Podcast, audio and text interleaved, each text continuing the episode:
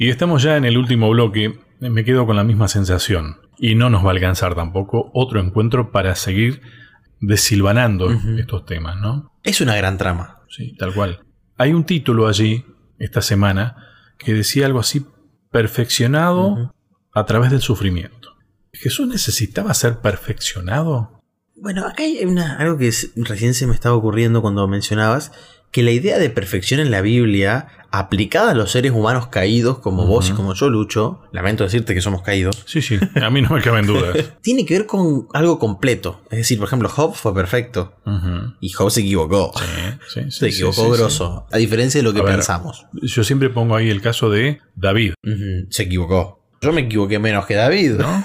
Podemos llegar a, decir, ¿no? Porque ahí está la cuestión clave de el centro no somos nosotros. Exactamente. Y en cambio, cuando nosotros pensamos en Jesús, fue perfecto de ambas maneras. Completo. Por su fidelidad y por su relación con el Padre. Claro. Pero en el sentido no bíblico de la palabra, la perfección como sin mancha, Jesús también la cumplía. No tenía ningún tipo de imperfección moral ni ética que superar. No era ese el desafío.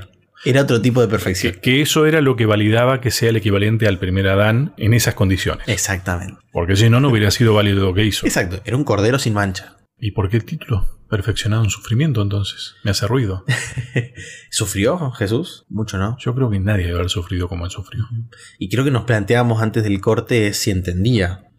Y yo estoy seguro que Jesús en su divinidad entendía exactamente por lo que estábamos pasando. Y, poníamos el ejemplo de las madres, ¿no? Yo pienso en el momento en que decidió vaciarse, ¿no? Ese encuentro con los ángeles que le decían ellos, voy yo. No, no, voy yo más vale, ¿no? Es como fue una, una, gran revuelta en el cielo el, Jesús querer sacrificarse por el mundo. Sí, eh, los ángeles entendían mejor que nosotros. Y así todo querían venir ellos. Que probablemente no hubieran podido. No, claro. Y pensaba en las madres porque eh, creo que a todos nos ha pasado en algún momento cuando vos querés ocultarle algo a tu mamá. ¿Qué te está pasando? Y tu mamá entiende. no hay mejor psicólogo, ¿no? te lee porque te conoce, porque estuviste probablemente dentro de ella o te crió desde el primer día, te acompañó y sabe lo que te está pasando. Me cuesta pensar en un Dios que no entendía nuestras dificultades, nuestras debilidades. Pero en pos de lograr el objetivo, definitivamente había que pasar por esto. Está fuera de lugar pensar el hecho de que ese perfeccionamiento, ese aprendizaje, en realidad era para que nosotros entendiéramos que él entendía. Estoy seguro que tiene que ver con, este cambio de título que hicimos. Nuestro no en un sentido positivo, sino para nosotros. Es decir, que Jesús atravesó estas dificultades para que nosotros podamos aceptarlo a Él. Y eso habla de nuestra dificultad de aceptarlo a Jesús. Incluso seguimos renegando. Es que nosotros estamos con la naturaleza cambiada ahí, ¿no? Exactamente. Y los judíos le costaba aceptar a Jesús. Le cuesta el día de hoy. Muchos, probablemente la mayoría, no acepten el sacrificio de Jesús. No entiendan que Él se hermanó con nosotros, que es su pariente más cercano, el Redentor. Y me parece que es una de las premisas de Hebreo también. Cuando habla de porque tenemos tal sumo sacerdote y continúa toda la explicación, ¿no? Nos emparenta con Él, incluso en lo que hemos experimentado. Y yo, de vuelta, no creo que sea porque Jesús no entendía en su divinidad nuestro sufrimiento. Mi premisa es muy simple, ¿no? Las madres entienden. Creo que es la forma más gráfica de poder tratar de entender nosotros medianamente, ¿no? Y entienden lo que necesitamos, ¿no? Porque convengamos, ninguno de nosotros sabe cómo que mamá sabía. Claro. ¿Eh?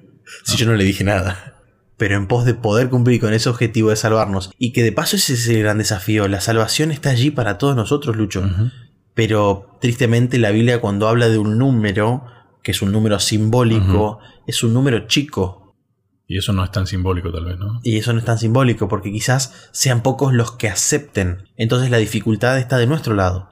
Y Dios en la persona de Jesús allanó el camino para tratar de vencer todos nuestros prejuicios que el pecado levantó. Pero algunos prejuicios nos gustan. Y esos son los que nos alejan de Dios, de poder aceptar el sacrificio de Jesús y ver que Él atravesó exactamente las mismas dificultades que nosotros y lo pudo hacer. Ahí quería llegar. ¿Y cómo lo pudo hacer? Fidelidad. ¿Fidelidad a quién? Al Padre.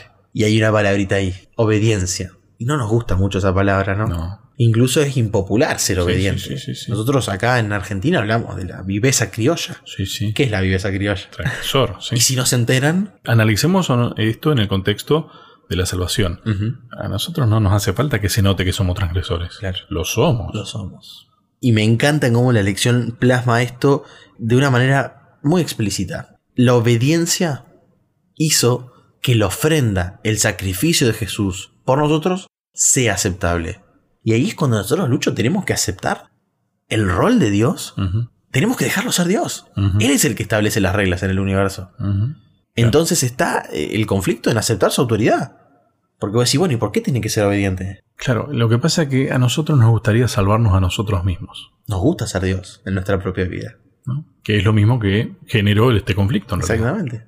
Alguien quiso colocarse en ese lugar. Y vos podés, Lucho, ir a 150 por la ruta, pero las reglas dicen que podés ir a 120, 130. Ujú. Y si te paran y bueno, pero mi auto le da para más. Claro. Lo lamento. El límite de las reglas de esta ruta en este país son estas. Bueno, pero en Alemania se puede un poquito más. Pero acá, estas son las reglas. Y nos cuesta, y es cuando nuestra naturaleza entra en conflicto con la autoridad también.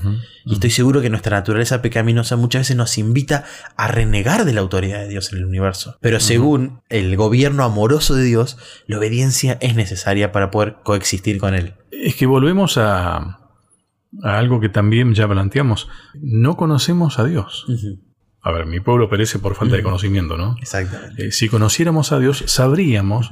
Y el saber no es solamente una teoría. No, tal cual. Oír es poner en práctica. Exactamente. ¿Y qué versículo que tocaste? Porque conocer la ciencia en la Biblia es conocimiento de Dios. No hay conocimiento fuera del conocimiento de Dios. Qué Wow. versículo, ¿eh?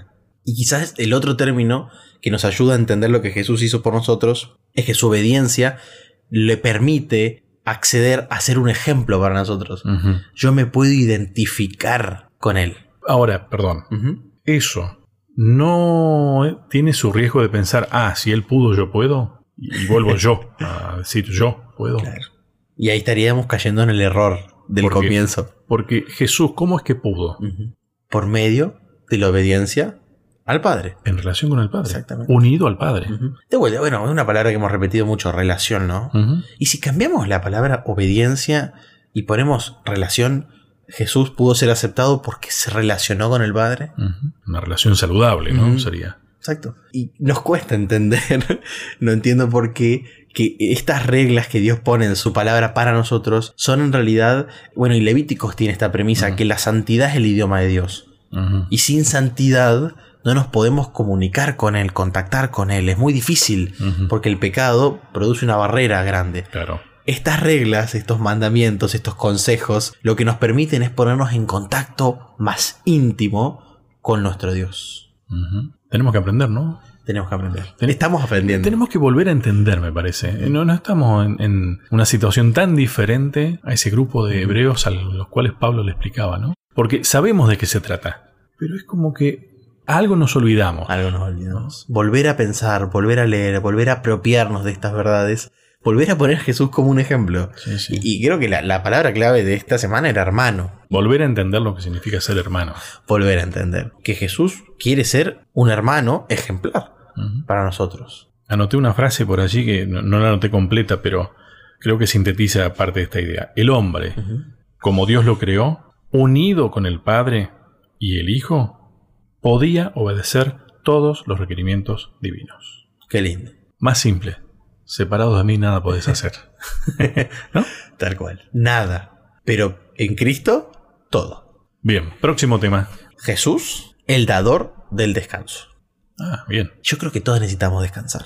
En algún momento, ¿no? Eh, tal vez tenemos que volver a, a revisar los conceptos. Exactamente. ¿no? Hagamos lo mismo. Volvemos a intentarlo. Gracias, Leo. Gracias a vos. A cada uno de ustedes muchas gracias y hasta un próximo encuentro. ¿Querés que hablemos un poco más de estos temas? Me encontrás en las redes sociales, en Facebook como Sebastián Martínez, en Instagram como Pastor Sebastián Martínez. Te espero.